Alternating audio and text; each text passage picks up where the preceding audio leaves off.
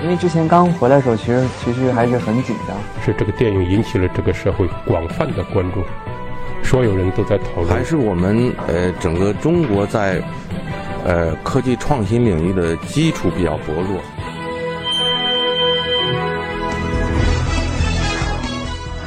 影响有影响力的人，中国新闻周刊。欢迎收听《中国新闻周刊》。本期我们要分享的文章《丧》，这个时代的精神吐槽。丧茶、葛优瘫、马南波杰克，一系列文化符号都在证明，丧一代早就形成。丧远不是消极这个词就能概括的，它只是看起来鄙视，但实际上是一种独特的自我的心理防御机制。文章主笔朱田。咸鱼总有翻身的一天。但翻身之后还是咸鱼，这是写在丧茶官网首页上的一句话。网页设计采用的是黑白色调，这也体现在丧茶的茶杯设计和实体店的装修上。一家哭着做茶的丧茶店，干了这杯小雀丧。丧茶这样向初次进店的顾客做自我介绍：二零一七年四月二十八日，上海市普陀区一家商场内，第一家丧茶实体店开张营业。同一天，订餐软件饿了么也推出了针对丧茶的外卖服务。黑白色的宣传展板上写着“岁月静好，孤独终老”这几个大字。加班不止加薪无望，和前男友过得比我好，这些来自网络上的毒鸡汤语录成了丧茶的菜单文案。丧茶，我们做的不是茶饮，是情绪消费。事实上，这是网易新闻和饿了么共同策划的一个快闪店。饿了么总部楼下的一家奶茶店临时被打造成了丧茶店面，奶茶店的员工临时卖起了丧茶。四天后，丧茶店重新变回奶茶店。负责这次闪电营销策划的是一家叫做“有门互动”的广告公司。冯文参与了这次活动的整个过程，他告诉中国新闻周刊。四月二十八日，丧茶开业的第一天，中午十二点前，第一批奶茶就已经全部售空。到了下午，店面门前排起了长队，饿了么上的订单页面也被刷爆，甚至连帮买帮送页面都挤不进去。第二天六点多就有人来排队，开店十分钟后便售空了上午的第一批奶茶。为了让更多顾客都能喝上一杯属于自己的丧茶，店方对个人的购买数量做了限制。而丧茶闪电活动的创意来源于早前出现在微博上的一个段子。在看到人们排几个小时长队就是为了买一杯喜茶时，一名网友这样感叹：“想在喜茶对面开一家丧茶。”他还列出了主打菜单，有一事无成奶绿、碌碌无为红茶、依旧单身绿茶和没钱整容奶昔等。很快，有门互动、网易新闻和饿了么一起。用了两周时间，把这个看似玩笑的想法变成了现实。随后，宁波苏格唐记餐饮管理有限公司的联合创始人向焕忠和他的团队，在丧茶闪电活动结束后不久，打造了真正的丧茶实体店。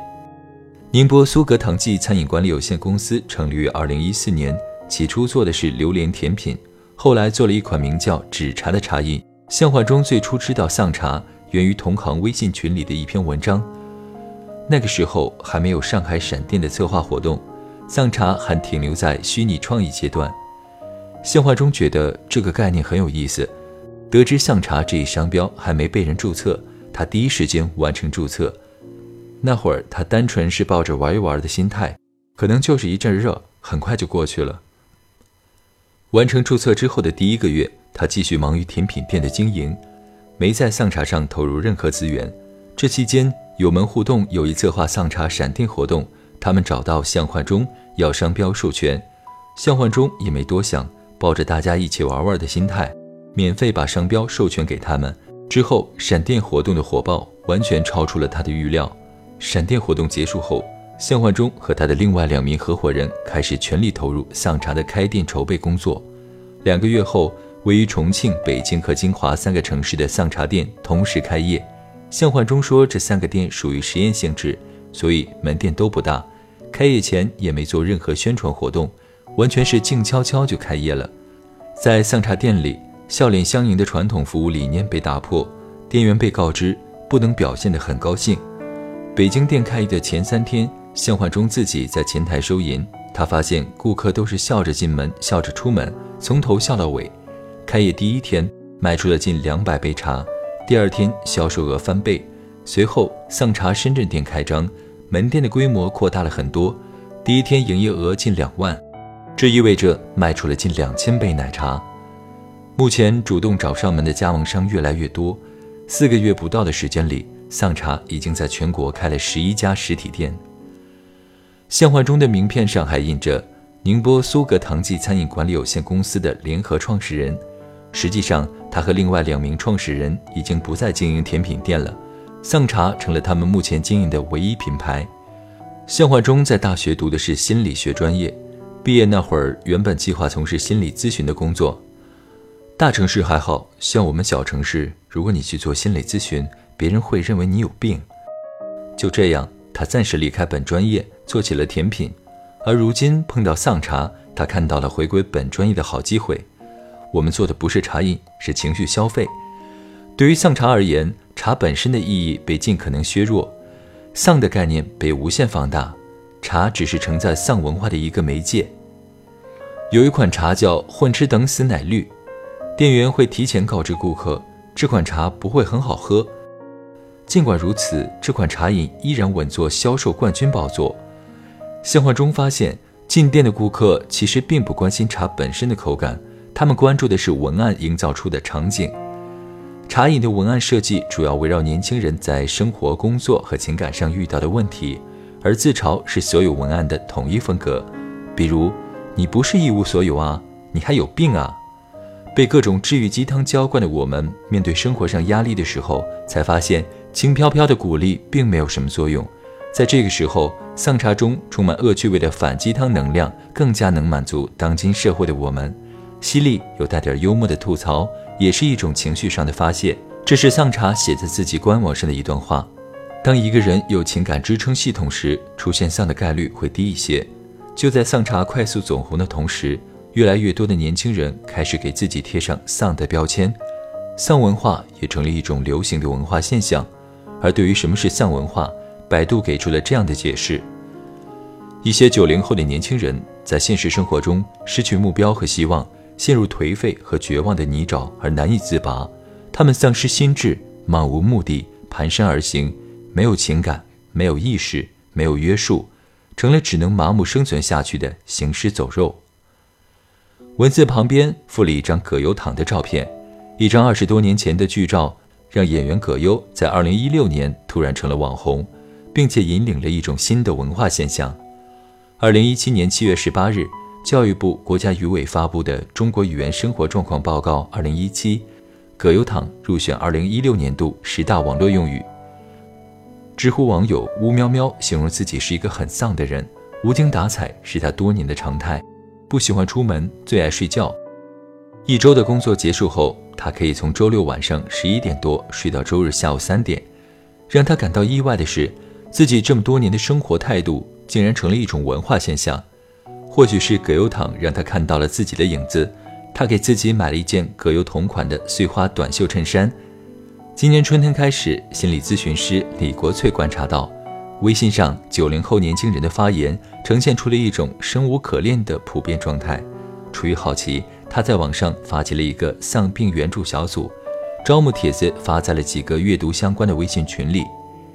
不到五分钟，十几个自称很丧的年轻人加入到了这个小组。半天后，小组成员已经过百。我是一个废柴，感觉什么都没干，又丧了一天，不想上班，不想写论文，不想结婚。甚至连恋爱都不想，是这些患了丧病的年轻人的日常。他们有一份工作，但缺乏心理满足。最大的困扰是精神无力，特别慵散，但内心又隐隐觉得这样不对，总觉得自己应该做些什么，但在行为上又积极不起来，于是，在语言上充满自责。李国翠这样对中国新闻周刊描述这些患有丧病的九零后，这让李国翠想起了心理学上一个现象——习得性无助。指的是，如果一个人反复经受失败，在不管怎样做都会失败的情况下，会逐渐对自己的能力产生怀疑，进而绝望。通过大家在丧病援助小组的发言，李国翠发现，这些人大都是九零后，独自一人在外工作，通常是在大城市租房子住，父母不在身边，单身，缺乏社交。如今，李国翠所描述的这群年轻人被赋予了一个新的群体身份——空巢青年。他们最大的特点就是宅。在李国翠看来，宅是丧的原因，也是丧的结果。当一个人有情感支撑系统时，出现丧的概率会低一些。而空巢青年最缺的就是情感支撑，他们没有情感的发泄出口，哪怕很无力，也找不到哭泣的理由。李国翠觉得，空巢青年面对的情感问题不单单是婚恋问题，还包括友谊的缺失。网友下雨天不愁成立了一个名叫“废物招待所”的微信公众号，自称所长。他在一篇文章中介绍了二十三岁的自己的很丧的日常生活。这实在是一个很糟心的年龄，职场像一张巨网扑面袭来，困住我们所有的象牙塔幻想。爱情面临太多选择，亲密关系的构建对太敏感的一代总障碍重重。我们不断跟过去告别，开始思索。什么样的朋友才能在抑郁的时候被合理打扰？传统亲情观念受到冲击，我们抱怨熊孩子，抱怨被各种质问包裹的除夕夜，抱怨父母的陈旧观念。你热血沸腾，我消极避世，而我们都有光明的前程，因为我们不过都是平凡的人类，在做着种种努力，消灭自己的无力感，或积极或消极的打发人生罢了。网友下雨天不愁在另一篇文章中这样写道。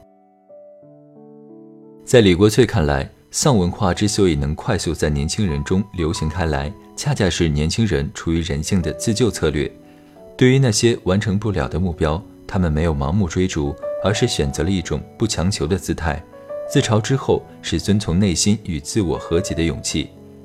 中国人民大学教师杨庆祥观察到，弥漫在八零后一代人当中的虚无感和无历史感，以及社会参与的冷漠感，是世界性的现象。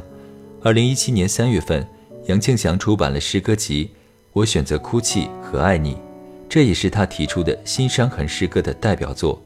新伤痕时代和以前的伤害是不一样的，以前的伤害是直接的，比如战争和国家政体的改变，妻离子散，家破人亡。但我们新时代的伤痕是看不见的，天鹅绒式的伤痕，所以更糟糕。它在你心里压抑了很久，会导致各种精神疾病。在我选择哭泣和爱你中，有一首名为《间接性人类厌倦症》的诗。出生于一九八零年的杨庆祥说：“这是他真实的状态，虚无和厌倦是他对社会阵痛性的感觉，什么都不想干，是他用来抵抗自己不能接受的价值观的方式。”我不知道为什么要活着。在知乎上关于如何评价现在流行的丧文化这个问题的回答中。网友甜可乐的回答获得了二百九十七个赞。对生活秉持着放任自流的态度，走到哪儿就是哪儿，死在哪儿算哪儿，能活一天赚一天，吃喝拉撒满足了，就达到我生命中的大和谐了。大二学生田可乐觉得自己就是一个挺丧的人，他觉得自己丧的主要表现是懒。他理想的生活是每天早上起床后都能看到一大片空白时间，他可以自由支配，而不是满满的安排等着他去完成。哪怕是买火车票这一件事，也是让他感到压力。本该中午去买，他会拖延到晚上。跟朋友发生争执，他通常也会选择简单的处理方式，要么直接把对方拖入黑名单，要么沉默应对。在甜可乐的理解中，丧不等于纯粹的负能量，也不等于抑郁，是一种类似逃离的假动作，一种面对挫折时下意识摆出的无条件投降的友好姿态。作为一名刚满二十岁的大二学生，每逢考试，他的朋友圈最常见的就是葛优躺表情包，一脸抱怨，不情不愿，但还是会尽力去做。他观察到这是身边很多自称丧的朋友的常态，态度和行为不一致。他受邀回答了知乎上的另一个问题：“你们真的有被丧文化侵蚀吗？”并且给出了否定的答案。你只是在嘲讽自身的懦弱。以玩笑的形式自我发泄，并试图给自己的无能找一个合理化的借口。负能量排泄完之后，明天太阳照常升起。田可乐这样写道。他坚持读书和写作，目前在知乎上有五万多人关注了他。在他的理解中，丧无关做事的内容本身，丧只是生活的一种态度。对于中国新闻周刊的这次采访，他拖延了两天。对于采访问题，他说自己需要整块的安静时间思考后才能作答。某种程度上，他的拖延是认真所致。他每天早上规定自己读半本书，这期间如果有其他事情突然插进来，他会变得烦躁不安。独处几乎占据了他生活的全部，他尽量缩减人际关系，只留一两个真心好友，几乎没有社交活动。他不觉得孤独，反而享受这样不被打扰的清静，这样他自由，可以把时间用来做自己真正想做的事。田可乐发现，持续的丧的生活态度没有给他的生活带来明显的消极影响，反而还带来了一些好处。他希望以后能从事写作相关的工作，并在一步步与之靠近。他喜欢夜跑和做菜，这些是他生活中的小确幸。没有人觉得毒鸡汤可以喝一辈子的，就是调侃嘛。我们都是清醒的。田可乐说自己的丧是小确丧，和田可乐一样，很多年轻人都在经历着小确幸和小确丧交织的生活，两者看似矛盾的生活状态，就这样在同一个人身上此消彼长，和谐共存，就像励志鸡汤和丧文化在这个时代共存一样。并不矛盾，恰恰说明当前人们压力非常大。心理咨询师李国翠说：“励志鸡汤也好，以丧为代表的毒鸡汤也罢，其实都是给压力重重的人们所开的药方。前者是美好的催眠，后者是残忍的直面现实。那些正在遭遇小确丧的年轻人，他们用葛优躺的表情包，配上‘我几乎是个废人’的文字，嘲讽着自己偶尔的无力。”然而，事实上，他们通常不是废人，是别人眼中的有为青年。他们依然有所追求，尽管无力感总是突然来袭，他们依然热爱生活。虽然有时候也会怀疑生活的意义和价值。而真正沮丧的年轻人，是那些彻底丧失目标和意义的人。在北京大学从事心理咨询工作的徐凯文认为，这些人患上了空心病，这是他提出的概念。他发现，不仅是北大的学生。整个社会都出现了空心病的症状，在他的来访者中有想结束自己生命的高考状元，他感觉自己在一个四分五裂的小岛上，时不时感到恐惧。十九年来，他从来没有为自己活过，也从来没有活过。徐凯文在二零一六年的一次公开演讲中举例解释空心病：学习好、工作好是基本要求，但也不是说因为学习好、工作好我就开心了。我不知道为什么要活着。曾有同学这样跟徐凯文讲述他的空心感受，徐凯文发现这些学生有着强烈的孤独感和无意义感，有些人甚至选择自杀。李国翠注意到，近些年越来越多的人关注宗教，这或许是价值和意义丧失的当下人们解决精神问题的一个方式。而至于如何走出丧的状态，李国翠觉得人们首先需要心理减压，反思自己究竟想要什么。